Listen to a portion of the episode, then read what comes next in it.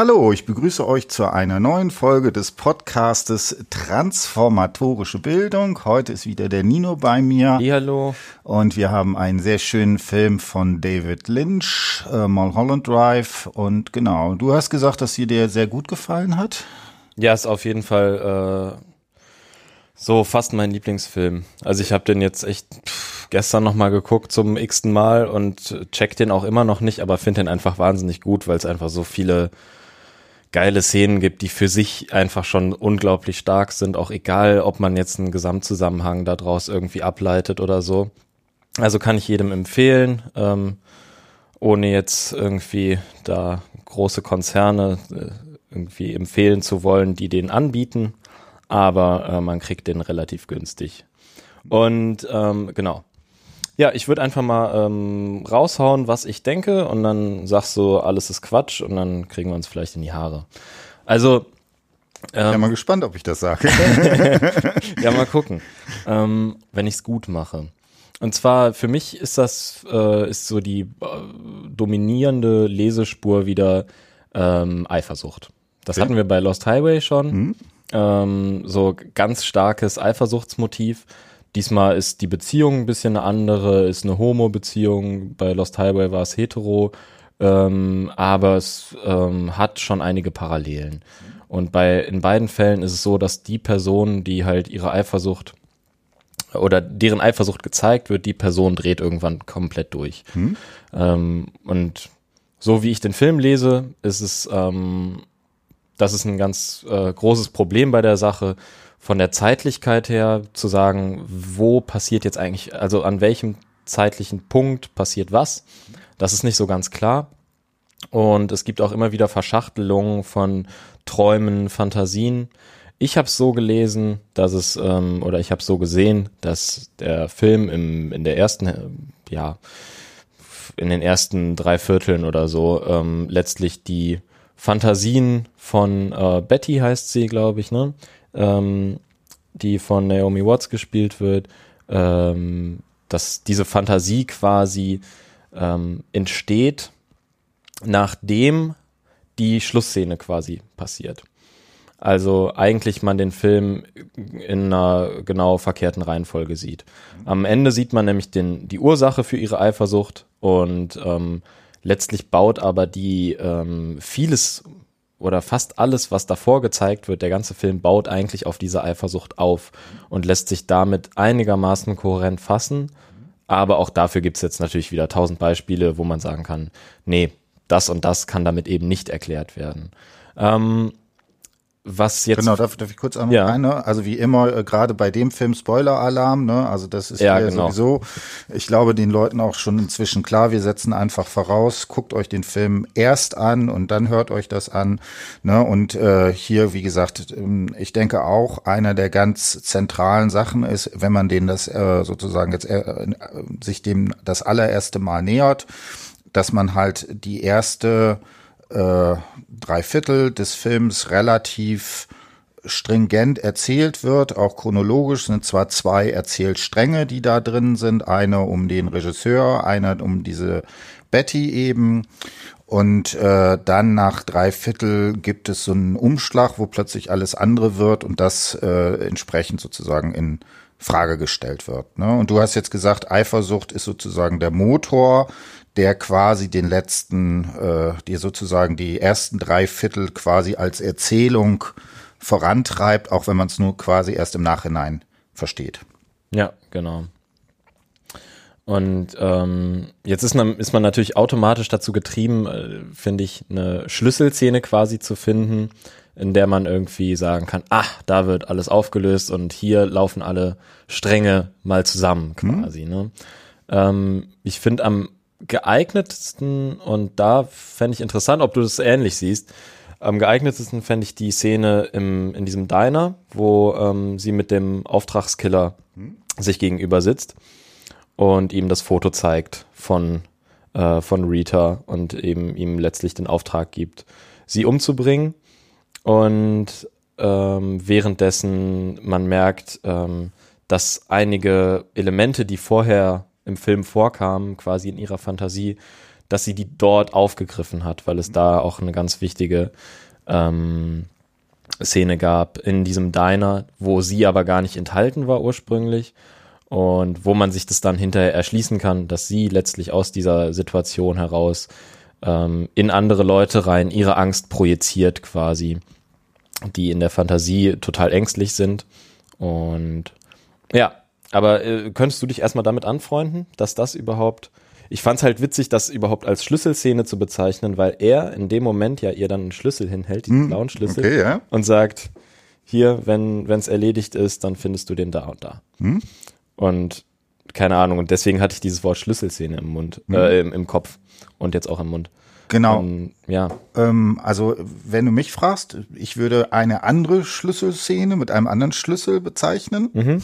Ähm, wobei das eben genau die Frage ist, die wir, glaube ich, klären müssen. Wo ist sozusagen der zeitliche Umschlagpunkt, den wir sozusagen da drin haben? Und ne, ich würde sagen, für mich war eine oder das, das ist jetzt so ein bisschen die Frage, ob er da wieder trickst. Aber für mich wäre die Frage, wenn ich eine Schlüsselszene dann machen würde, und zwar genau in dem Moment, wo sie den Schlüssel in, also den komischen stilisierten, in diesen, in diese Kiste rein äh, macht. Mhm. Und dann gibt es ja äh, einen Moment, wo der runterfällt und sozusagen die Kamera sucht, zoomt so rein und dann gibt's eine Moment lang eine Szene, wo der Screen komplett schwarz ist. Ja. Da ist ein kompletter Break, genau. Genau, und da wäre die Frage, also es wird ja von der Erzählung bis zum gewissen Grade so äh, angelegt, dass man sagen könnte, okay, das ist quasi jetzt der Cut. Ne? Stimmt, das ist auch ein, das ist ein guter, ja, das ist eine gute Szene. Ähm, genau, weil danach kommt doch, nachdem es schwarz wird, ähm, äh, passiert, glaube ich, als, als direkt als nächstes, dass ähm, Bettys Tante reinkommt. Mhm.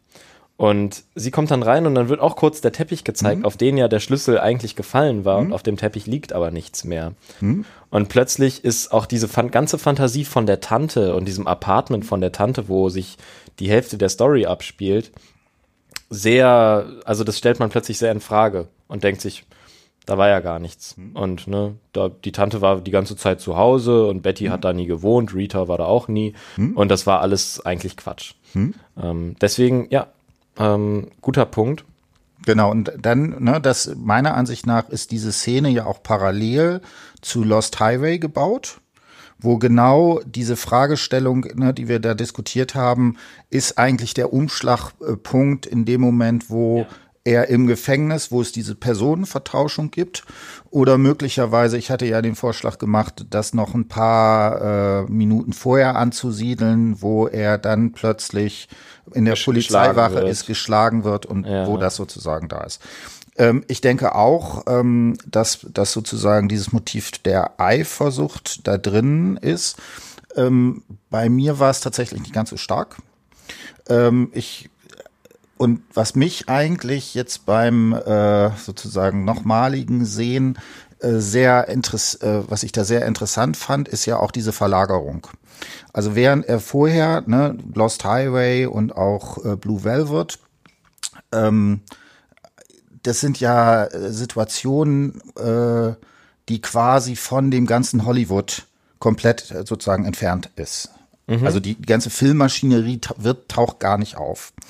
Und äh, das verändert sich hier deutlich. Also das ist ein Film, der, der ja genau schon mit schon mit dem Titel ne ja. ähm, über Hollywood. Es geht die ganze Zeit. Es ist wie so eine Märchenwelt so ein bisschen. Ne, es ist alles so, alles dreht sich um Hollywood. Die Tante arbeitet auch da und irgendwie keine Figur hat nichts hm? mit Filmen zu tun und so. Genau, und also ich äh, habe das eher auch so gelesen, dass es auch ein Film ist, wie gesagt, über äh, Hollywood und bis zum gewissen Grade auch über Gewalt in Hollywood. Mhm. Also ich habe dann äh, sozusagen gestern Abend mal spaßeshalber mir überlegt, wer eigentlich Harvey Weinstein äh, in dem Film verkörpert, ne? Die Person, die so da im Rollstuhl sitzt und dann sozusagen ja. von hinten die ganzen Strippen zieht, ne? Und äh, also das ja auch genau dieses Boah, der ist geil, ja. Äh, ne? Also, und äh, das ist ja auch ein Film sozusagen einerseits genau über diese Traumfabrik, ne? Mhm, und mhm. natürlich über dieses fundamentale Scheitern innerhalb dieser Szene, weil ich auch sagen würde, das Ganze, was uns eigentlich da über Hollywood gezeigt wird, ne, dieser Regisseur und so weiter, ähm, wie gesagt, das scheitert ja alles. Ja, genau. Ne? Und von, von dem weiß man auch überhaupt nicht, ist das jetzt eigentlich sozusagen wirklich ein Film, der da gedreht wird, oder ist das ihr Film im Kopf? Es werden ja auch immer wieder Sachen so verdreht, dass du überhaupt nicht sicher bist, was ist jetzt gerade vielleicht auch einfach irgendwie eine, eine, eine Rachefantasie und dann ist plötzlich ein ganz anderes Casting da und du bist gar nicht ganz sicher, was ist das ist ja generell so eine Problematik, dass du nicht dich an irgendeine Realität klammern kannst und sagen kannst, das ist jetzt echt und das andere hm. ist nur ein Traum von Betty oder sowas. Hm. Ja, du hast auf jeden Fall recht. Im, ähm, im übergreifenden Sinne ist es erstmal, ähm, würde ich auch sagen, ist es erstmal ein Film über Hollywood quasi, über diese Filmbranche und über diese komische Welt, in der so völlig komische Regeln herrschen, die keiner wirklich versteht auch, habe ich das Gefühl. Also ähm, ich habe gestern noch mit, mit Leuten über hier ähm, äh, den Text von Kafka vor dem Gesetz mhm. geredet. Und da musste ich total dran denken, genau bei dem Typen, den du jetzt als Harvey mhm. Weinstein. Mhm. Äh, also das ist hast, jetzt nur natürlich ein, eine Metapher für einen gewissen äh, Umgang. Ne? Genau, aber dieses, dieser, dieser brutale Umgang und auch der unerklärliche Umgang. Mhm. Du weißt nicht genau, warum passiert das alles. Und ähm, auf dem Level finde ich, genau, äh, da würde ich auch sagen, Hollywood ist so erstmal das Thema sozusagen des Films. Ähm, für mich war jetzt nur die Frage, ich, ich finde, der Film ist äh, wahnsinnig geil mhm. irgendwie für psychoanalytische mhm. ähm, Ansätze geeignet und habe mich irgendwie halt für die Triebdynamik da mhm. interessiert mhm. und gesagt, warum ähm, existiert diese mhm. Erzählung? Ja? Mhm. Warum wird so etwas erzählt? Und für mich kam es am kohärentesten vor zu sagen, ähm, vieles davon sind Rachefantasien. Zum Beispiel, das, es gibt ja einen ganz langen Abschnitt über den Regisseur, hm? wo einfach nur sein Leben zugrunde geht. Und das ist ja die pure Rachefantasie, dass der Typ, der dir die Frau ausgespannt hat, einfach komplett zugrunde geht und dass äh, zum Beispiel diese Szene, als er da, als der Regisseur nach Hause kommt, mhm. seine Frau im Bett erwischt und seine Frau dann sagt, na, hast du ja toll gemacht mhm. und ihn auch noch anscheißt und er dann aus seinem eigenen Haus rausgeschmissen wird und so weiter. Das ist ja einfach die ideale Rachefantasie. Mhm. Er wird ja wirklich mit allem fertig gemacht, kann sich mit nichts wehren, er ist plötzlich pleite, sein Film wird ihm weggenommen von halt irgendwelchen wahnsinnig mächtigen Männern, von denen er selber nicht genau weiß, warum die überhaupt so mächtig sind. Und ähm, insofern habe ich das als eine, als so ein Wunschtraum einfach ähm, oft gesehen, weil ähm, und also das eine ist das mit dem Regisseur, was sehr eindeutig ist. Die andere Sache, die genauso ein Wunschtraum ist, ist für mich, ähm, dass Rita in, dem, in, in der ganzen Geschichte die ganze Zeit als die Schwache daherkommt. Sie hatte diesen Unfall, sie weiß hm. selber nicht mehr, wer sie ist. Und Betty ist ja die Aktive, hm. die dann sagt, hey, wir machen das und das und plötzlich so drei Fragezeichen mäßig drauf ist und sagt, wir machen jetzt Hobbydetektive. Ja. Und ähm, da finde ich es total interessant, wenn du am Ende die Szene siehst und merkst, aha, das Verhältnis ist komplett umgekehrt. Betty ist völlig verzweifelt und am Ende. Und Rita scheint irgendwie einfach mit allen rumzumachen und voll cool mit allen zu sein. Da ist das Machtverhältnis genau andersrum. Mhm. Ich glaube, Betty äh, für Betty macht es relativ viel Sinn, dass es so ein, so ein Wunsch von ihr ist, mal die Starke zu sein. Mhm. Und ja. Genau, und äh, ich habe da vielleicht noch eine Sache, die äh, ich da ähm, noch ganz wichtig finde. Und zwar ist es nochmal auf einer Ebene, die sozusagen da drüber ist. Ähm, wen sehen wir denn da eigentlich? Naomi Watts, als die natürlich Verkörperung der unschuldigen Frau und so weiter. Das spielt sie auch richtig geil, ne? Dieses ja. blöde Unschuldige. Genau, man, man weiß gar nicht, ob das so wirklich dann gespielt ist oder ja, so. Ne? Das, genau. Und Genau, und dann das andere, äh, da habe ich jetzt wieder gegoogelt, da kannst du jetzt wieder Witze drüber machen. Ich weiß äh, den Namen, muss ich jetzt, gucke ich jetzt einmal. Und zwar heißt die Person äh, Laura Har äh, Herring.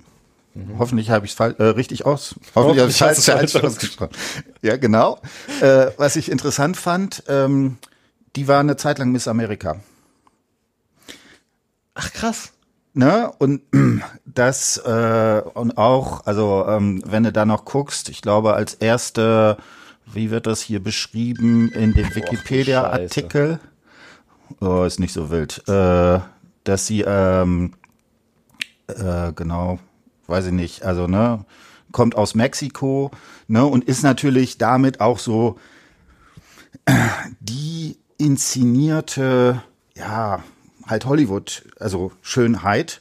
Und da kann man jetzt auch gar nicht mehr unterscheiden. Spielt sie das? Mhm. Oder ist sie das? Also sie, sie das ist, ja genau quasi beides, was damit entsprechend sozusagen drin ist. Ja, voll.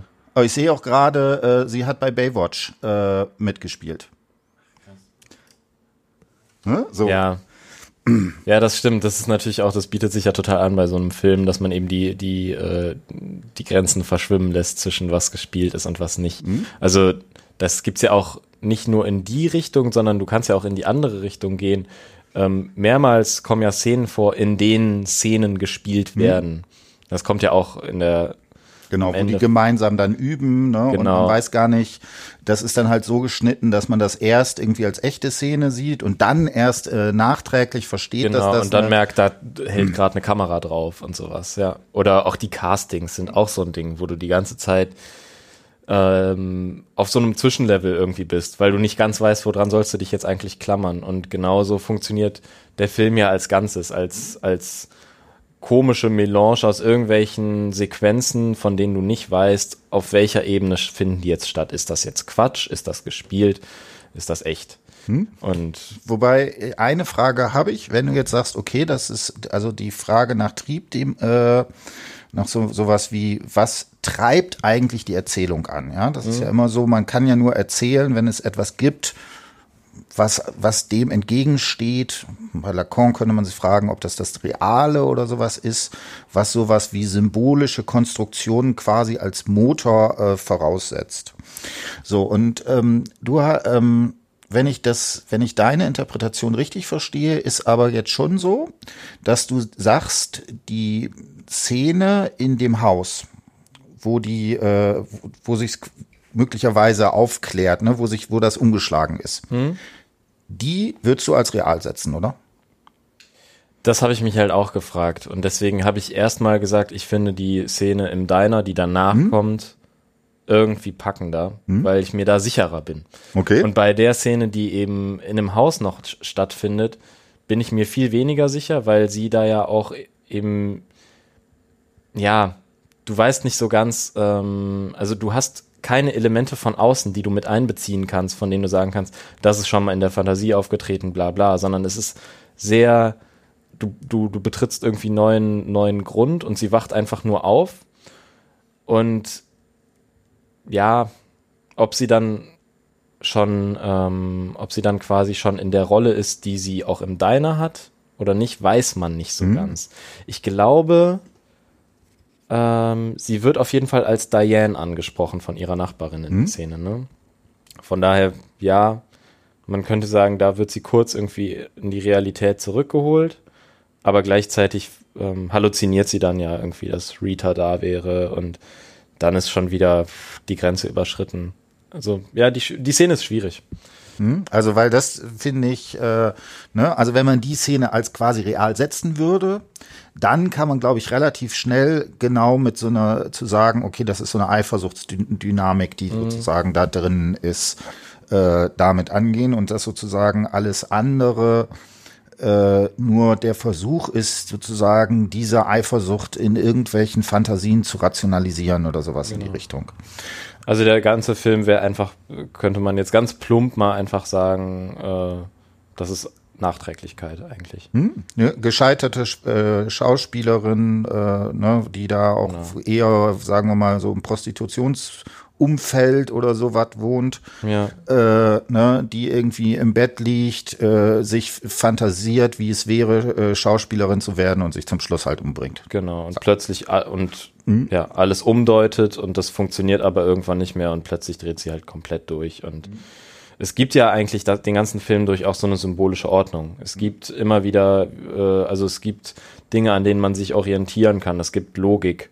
Hm. Und ähm, ich glaube, das ist das, was am Ende ja auch zusammenbricht und was dann plötzlich durch diese alten Menschen, hm? ja, sowieso, das ist ja das, das Geilste an dem ganzen Film, ähm, das plötzlich, ja, ameisengroße alte Menschen durch ihre, durch ihre äh, Haustür gekrabbelt kommen und sie verrückt machen.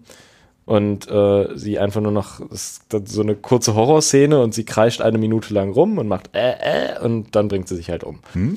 Und da weißt du dann, da ist einfach gar nichts mehr an eben dieser symbolischen Ordnung, was übrig geblieben wäre. Sondern ja, das komplette Chaos. Alles verschwindet in Bedeutungslosigkeit letztlich. Mhm. Ne? Du hast keine Orientierung mehr. Und das, das wäre für mich dann so der Grund, warum sie da zur Waffe greift und sich in den Kopf schießt. Mhm. Ja. Genau, also ähm, mach noch mal ein bisschen ruhig, wenn wir jetzt sozusagen erstmal sagen, okay, das ist unsere These, ne, in so einer Situation der Frustration und so weiter, äh, fantasiert sie sich sozusagen das, das herbei. Ähm, und du sagst, okay, Eifersucht ist, ist, ist das äh, Ding. Äh, hast du noch andere Bereiche, wo du sagst, da ist, sind sozusagen diese Eifersuchtsmomente für dich entscheidend? Ähm, also ich sehe vor allem, ähm, dass da relativ deutlich, wo ich so Rachefantasien hm, okay. ein bisschen rein interpretiere. Es gibt eine Reihe Leute, die ähm, so sehr starke und auch völlig übertrieben hm. starke eigentlich Charaktere äh, quasi verkörpern. Ähm, und da habe ich immer so das Gefühl, warum ist diese Person jetzt so übertrieben mächtig? Warum macht zum Beispiel der Cowboy auch mhm. den, den Regisseur so fertig? Mhm. Warum ist dieser eine Castigliani-Bruder, der da irgendwie sein hm? Espresso dann auf die Serviette spuckt, weil er ihm nicht lecker genug ist? tolle Szene, ne? Das ist, ey, das ist so eine Wahnsinnsszene, ne? Und Und diese übertriebenen Machtpersonen, mhm. die teilweise für nichts anderes da sind, als einfach nur Macht zu mhm. demonstrieren mhm. und zu sagen, du kleiner Regisseur, wir kriegen dich sowas von klein und du machst alles, was wir dir sagen. Und ja, da habe ich eindeutig gesehen, das ist irgendwie, ähm, das ist für mich eine Rache. Und die, der Grund für die Rache, den sehe ich halt in Eifersucht, weil letztlich sie einfach extrem schwach und äh, sich betrogen fühlt und somit ein schlüssiges Motiv hat, aus meiner Sicht, da irgendwie dem, dem Regisseur eins reinwirken zu wollen. Aber natürlich lässt sich überhaupt nicht alles damit lesen. Also beispielsweise, ähm, ja, die, die Szene im, mit dem Theater, mit Noai Banda mhm. und Noai Orchestra und so weiter. Mhm das kannst du da natürlich nicht einordnen. Mhm. Und das ist ja auch das Schöne irgendwie an dem Film, dass du nicht sagen kannst, ja, ich habe den jetzt verstanden, mhm. sondern du musst da mit äh, Eifersucht ist bestimmt eine wichtige Sache, aber wie du so, schon sagtest, auf einer anderen Ebene muss man auch diese äh, gewalttätige Hollywood-Welt halt verstehen mhm. irgendwie und berücksichtigen, um einen Zugang zu dem Film zu finden. Ähm, und bestimmt noch ganz viele andere Sachen. Und du wirst nicht jetzt mit einer Erzählspur den Film hm. auseinandernehmen. Das ist ja hm. ganz klar. Also was ich, wo ich noch so ein bisschen Problem habe mit dieser Eifersucht, ähm, also ich würde sagen, also für mich wäre es im Zweifelsfall nur eine halluzinierte Eifersucht. Weil ich mir gar nicht sicher bin, ob das, worauf sich diese Eifersucht bezieht, existiert in dem Sinne. Ja, Ne? Okay. Das wäre für mich gar kein Unterschied. Du meinst, dass die beiden gar nichts miteinander haben und nie hatten und genau. Okay. Ne? Dass sie ja. vielleicht die nur mal im Kino gesehen hat oder äh, keine Ahnung. Ne? Das ist, äh, dass also diese ganze homoerotische Sache, dass es auch alles Einbildung ist. Mhm. Ne? Und das wäre, ne, das wäre dann für mich stärker, würde ich dann sagen. Okay, es geht sowas wie wie um so ein Motiv des Scheiterns. Jemand, der eben in Hollywood ist und überhaupt keinen sozusagen Anschluss findet, sozusagen, und äh, insofern sich seine imaginierte Welt irgendwie zusammenfantasiert und die zum Schluss eben zusammenbricht. Ja. Sozusagen in, in der Richtung würde ich da noch das sehen. Ja, und was auch, ähm, wenn du jetzt sagst, die, ähm, das ist vielleicht ein guter Punkt, dass es äh, nur eine halluzinierte Eifersucht und nur eine halluzinierte Beziehung ist. Ähm, und vielleicht darauf deutet auch hin, dass die, ähm, das ja, das fand ich ganz interessant. Es gab endlich mal jetzt äh, quasi ein, in der Empirie zeigt sich endlich mal das, was äh, in der Psychoanalyse dieser Homosexualitätsbegriff mhm. bezeichnen möchte, ne? Nämlich an der, an dem Punkt, wo plötzlich Betty, die mit kurzen blonden Haaren rumläuft, dann Rita eben die Haare schneidet und ihr eine kurze blonde Perücke aufsetzt. Und ähm, genau da fallen ja irgendwie äh, Identifikation und sexuelles Begehren so total in, in eine Sache zusammen und sind gleichzeitig aber auch zum Scheitern verurteilt. Und ich glaube, da ist echt ein guter, ähm, das wäre vielleicht ein guter Beleg dafür, dass diese ganze Beziehung sehr großer Quatsch auch ist und einfach sie vielleicht, also dass Betty von Anfang an Leute gesucht hat, mit denen sie sich identifizieren kann und da halt einfach nichts mhm. geklappt mhm. hat in der Richtung. Mhm. Ne? Sie hat eigentlich ja keine, es gibt keine Charaktere, wo man jetzt sagen könnte, da ist jetzt ähm, eine Identifikation möglich. Auch gerade was zum Beispiel ähm, was Eltern betrifft oder so, die sind da ja komplett rausgehalten. Die einzigen, die als Elternfiguren in Betracht kommen, sind die beiden Älteren, die sie da zum, mhm. zum Flughafen oder vom Flughafen wegbringen und sie offenbar auf dem Flug begleitet haben nach Hollywood und ähm, die am Ende die gruseligsten Personen sind überhaupt. Mhm. Also ja, Identifikation ist da auch schon wieder so eine ganz, ganz, ganz unmögliche Sache irgendwie. Hm. Also da finde ich auch eine Sache äh, noch ganz interessant und auch ganz wichtig, ne, dieser Homosexualitätsbegriff in der Psychoanalyse und vor allen Dingen bei Lacan, dass man da eben betont, äh, dass das eben struktureller Begriff ist, der nicht auf sowas zu beziehen ist wie eine gelebte Homosexualität, sondern der, äh, der, wo das Begehren so strukturiert ist, dass es sich auf das Ähnliche bezieht. Ja. Ne? Und äh, das finde ich ja, und da gibt es den schönen Begriff der Anähnlichung. Und man kann ja wirklich ganz platt sagen, das, das macht, ne? Haare ja. ab, blond, ja, ne? Total. Also, wo man. Ich will, dass du so bist wie ich. Genau, ja. Wir sollen eins sein. Genau. Ja, klar. Ähm, ich finde es interessant, weil ich tatsächlich den Film ähm, bis zum gewissen Grade anders gelesen habe. Äh, das liegt mhm. vielleicht auch daran, dass ich tatsächlich zum Beispiel Lost Highway und Blue Velvet deutlich stärker finde. Okay. Und zwar, womit ich das so ein bisschen das Problem habe, ist, dass es für mich an dem Punkt dieser irgendwann bin ich sozusagen auch mental ausgestiegen, weil diese Vorstellung, ne, also wenn du sagst, okay, das ist, ist so ein Film, der sowas wie Eifersucht, Identifikation, ne, dass das sozusagen der Motor des Erzählens ist, dann legst du dem ja immer noch sowas wie eine gewisse sozusagen doch eine Verankerung in einer gewissen symbolischen Ordnung vor. Mhm.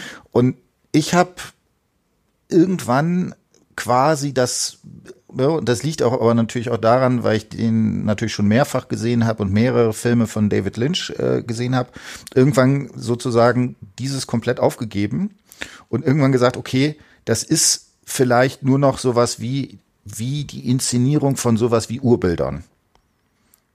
Der Cowboy, mhm. die hübsche äh, sexuell aktive Brünette, die äh, unschuldige Blonde und so weiter und so fort. Ja, ja. Ne, da ist ja sozusagen alles, äh, was man so an Urbildern äh, im Western, äh, also im We in den verschiedenen Erzählgenres wie Western und äh, Krimi und so weiter finden würde, wird ja. einfach in, äh, wird einfach sozusagen dargestellt, hintereinander geschnitten. Und äh, bei mir war tatsächlich so ein bisschen das Problem, dass diese sozusagen das, was du in deiner Lesespur machst, war bei mir irgendwann weg. Mhm. Ne, weil ich gesagt habe, okay, ne, dann kann man halt noch, noch einen äh, äh, Twist da sozusagen dranbringen und noch einen. Und ne, das ist ja auch, das ist ja auch genau das Problem, was sozusagen äh, dieses Ding hat.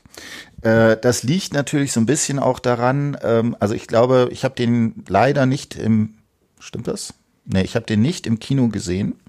Also wenn du sozusagen diese Kinosituation hast, dann bist du ja quasi irgendwie gezwungen, die erste Dreiviertel, äh, also die drei, ersten drei Viertel des Films quasi so eine Welt aufzubauen. Mhm. Und dann baut er das dann natürlich nochmal bis zum gewissen Grade ab. Und mir hat es tatsächlich schwer, gef ne, hat es dann, war es irgendwann äh, schwierig sozusagen, äh, sozusagen da nochmal so eine Tiefenstruktur drunter zu legen. Ja, ja, klar, es stimmt auch, dass das wirklich so ein drunterlegen oder mhm. viel eher so drüberstülpen ist. Mhm. Ne? Es ist natürlich nicht, äh, nicht so, dass der Film an sich das erzählt, was ich daraus ziehe. Das mhm. ist völlig klar. Aber ich habe halt mich einfach so gefragt, wie, warum wird mir das denn alles erzählt? Ne? Mhm. Und woher kommt ähm, so ein Großteil zumindest von, von dieser Erzählung?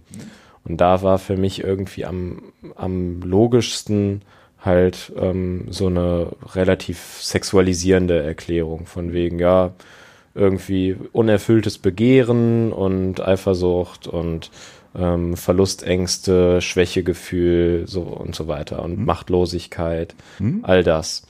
Und das passt halt so perfekt auf irgendwie dieses, ja, okay, das scheint wohl eine gescheiterte Schauspielerin mhm. in Hollywood zu sein und ähm, mhm. dann macht das Sinn. Aber es ist auch gar nicht jetzt ähm, so, dass ich den Film deshalb gut finde, sondern ähm, was ich einfach an dem Film stark finde, sind halt ein, einzelne Szenen, mhm. die einfach unfassbar sind. Also die Szene von dem Typen, der mit seinem Therapeuten im Diner sitzt irgendwie und ähm, dann von seinem Traum erzählt. Das ist sowieso, der, der Schauspieler ist einfach mhm. irre. Ja. Ist einer meiner Lieblingsschauspieler auf jeden Fall. Und ähm, ich weiß gar nicht, wie der heißt, muss ich gleich nachgucken. Und ähm, die Szene von, äh, von der Verhandlung über den Film mit den mit diesen Mafia-Brüdern mhm. dann, das ist halt derart ja, derart einprägsam. Das sind mhm. halt Bilder, die man nie wieder vergisst. Mhm. Und das finde ich das Starke daran. Mhm. Genauso mit dem Cowboy. Und du hast auf jeden Fall recht, dass die, äh, und das ist immer ja bei Lynch irgendwie, oder jedenfalls jetzt bei den letzten Filmen, mit denen wir uns beschäftigt hatten, immer ein Thema gewesen. Immer so popkulturelle Bezüge, ganz stark auch äh, so, ja, fast schon ironischer Selbstbezug oft zu irgendwie zur Filmindustrie oder sowas. Das kommt immer wieder vor, dass halt ähm, in dem, in dem, bei Wild at Heart oder so war das ja auch so, dass du bei Nicolas Cage teilweise da verschwimmen dann auch, ist er jetzt Schauspieler oder ist er in der Rolle? Also er singt dann Elvis mhm. und er scheint auch, also auf Wikipedia wird zumindest behauptet, dass er auch ein großer Elvis-Fan sei, wirklich. Ähm, also sowas gibt's immer wieder. Und ich find's interessant zu sehen, wie so ein Film einen eigentlich beim ersten Mal schauen, ich glaube mal Holland Drive war vielleicht sogar der erste Film von Lynch, den ich gesehen mhm. habe. Und wie so ein Film beim ersten Mal schauen einen total vor den Kopf stoßen kann. Mhm. Und man denkt, wie in aller Welt soll ich da einen Zugang zu finden? Und ich bin jetzt auch nicht der Typ, der sagen würde, ja, klar, dann liest du ein bisschen Freud und mhm. dann machst du da Psychoanalyse mit und dann checkst mhm. du den Film. Das ist äh, jetzt nur so ein Nebending, sondern eigentlich das Interessanteste finde ich zu sehen, wenn du andere Filme von Lynch siehst, wie plötzlich so, ach, der hat ja immer das Gleiche gemacht. Der hat ja immer nur so ein mhm. bisschen an, aufeinander aufgebaut. Mhm. Und bei Lost Highway gibt's das auch alles schon. Mhm. Und ne, das wird so ein bisschen entzaubert. Es wird nicht, mhm. es wird nicht weniger cool, ja. aber du merkst halt, diese Gedankenwelt ist gar nicht derart abgefahren. Und man lernt so eine neue Akzeptanz durch solche Filme, die einen erstmal halt blöd dastehen lassen oder die einen, ja, wo man irgendwie blöd aus der Wäsche guckt halt. Mhm. Und das finde ich sehr schön. Genau, ich kann ja noch mal eine äh, Sache sagen, wo man das vielleicht bis zum gewissen Grade auch vermitteln kann. Äh, und zwar, ähm, wenn wir jetzt, ne, wenn wir jetzt sagen, okay, es geht sozusagen um diese äh, Scheitern von äh, in diesem äh, Hollywood-Kontext oder, ne, oder auch der oder vielleicht noch stärker sowas wie das Scheitern äh, so einer amerikanischen Traumvorstellung, Traumfabrik äh, da könnte man das vielleicht insofern äh, bis zum gewissen Grade ähm, die beiden Stränge verbinden, dass man sagt, okay, das ist nicht die konkrete Person oder mit Lacan vielleicht der kleine oder eine kleine andere, die Person Betty, die das macht, sondern wer dort scheitert, ist quasi der große andere. Ja. Ne? Und äh, dann braucht es zwar noch eine gewisse sozusagen Konkretisierung, um das überhaupt erzählbar machen zu können, aber ähm, dann hättest du genau dieses Gewalttätige, was ich da auch ganz stark drin sehe, in diesem, in dieser ganzen Illusionskonstruktion, ähm, eben nicht auf Ebene einzelner Personen, sondern eher auf Ebene von sowas wie naja, also es gibt bei, äh, bei Jung so einen Begriff wie das kollektive Unbewusste oder sowas mhm. in die mhm. Richtung, also den Begriff würde ich jetzt nicht verwenden, aber so in die Richtung, dass man das sozusagen nicht an einem, an einer Person äh, festmacht, sondern sozusagen an, äh, ja, an dem großen anderen so in ja. die Richtung. Ja. Gut. Ähm, was noch? Haben wir irgendwas Wichtiges noch nicht erwähnt? Ja, bestimmt alles. Mhm. Ach so, ne, also bei den, äh, ne, wenn du jetzt sagst, genau, und ich finde, und ne, in dem Sinne lebt das ja auch von diesen Szenen, ne? Also was ich noch äh, wichtig oder was ne, sind, also auch halt diese Szenen, die so, die so absurd ins Lächerliche sind. Also zum Beispiel dieser Killer, mhm. der, der dann irgendwie da in die Gegend schießt und dann dieses, oh, mich hat irgendwie ein, irgendwie ein großes Insekt gestochen, ne? Die Frau, ja. die da angeschossen äh, wird, was so völlig so, ah, was ist das jetzt, ne? Und der ne? Typ mit dem Staubsauger. Genau, ja. und dann, dann gibt's noch, ne, und dann schießt er den Staubsauger kaputt und dann ne, geht die Sirene los. Und er ist einfach nur genervt. Und dann nimmt er das Buch mit, von dem auch überhaupt nicht klar ist, was soll das eigentlich? Und er ist offenbar nur da, um ein Buch zu, zu irgendwie sich zu beschaffen, was heißt die Geschichte der Welt in Telefonnummern hm? oder so oder in Postleitzahlen ja. oder so. Und das Buch stiehlt er und bringt dabei drei Leute um. also es ist derart abstrus, das kann man halt eigentlich gar nicht mehr fassen. Aber ja, dadurch ist es einfach äh, auch heftig unterhaltsam. Ne? Ja. Genau. Äh, große Empfehlung. Einfach 50 Mal gucken den Film. Wird man vielleicht schlauer von. Und ähm, genau ja, dann würde ich sagen, haben wir heute mal eine kurz und schmerzlose cool. Folge. Also ich fand es auch äh, sehr schön. Ne? Also ich meine, das ist natürlich auch, also ähm, ne, auch diese ganzen äh, intertextuellen Verweise, ne, Die, dass er dann aus Twin mhm. Peaks wieder bestimmte Motive mhm. da rausnimmt, ne, das macht natürlich auch so einen gewissen, so dieses ähm, ja diesen diese Leselust auch äh, ne, aus einfach sozusagen was was kann man alles wiedererkennen welche Referenzen Voll, hat man ja, da ne auch irgendwie äh, äh, sozusagen, es geht, glaube ich, ja auch, äh, hat eine gewisse Re Referenz auf einen Film von Billy Wilder oder so. Da kann man ja sozusagen auch nochmal da gucken, ne? Und das ist ja auch so dieses, mhm. ne? Und so ein bisschen sind wir ja auch so ein bisschen so ein, so ein Schnöselregisseur, ne? Ja. mit der, der entsprechenden Brille und äh, dunklen Haaren. Ne? Das so, das, da, da spielt das ja quasi auch mit, ne? dass man da äh, sich auch irgendwie noch mit bis zum gewissen Grade auch äh, identifizieren kann. Ne? Also auch mit diesem, mit dieser Gesamtsache, äh, ne? also diese Lust daran, einfach voll dem ein gewisse interpretative Deutung zu geben und dann kriegt man mhm. so seine kleinen Häppchen irgendwie vorgeworfen, dass Voll. man, dass man da eben äh, auch seinen G-Jack nochmal zitieren kann und so weiter. Das funktioniert da ja auch. Gut, in diesem Sinne haben wir's. Achtung, ich will noch einmal abbeißen und ins Mikrofon Ach so, genau, damit, damit wir jetzt auch okay. äh, ne, Kommentare bitte die, hinter, hinter, dem Podcast, dass man, dass wir während des Podcasts die Folge, wo Nino essen. gegessen hat. Äh, ge äh, genau. Dann erinnert man sich. Ja. Gut. Bis das dann. War's. Ciao. Tschö.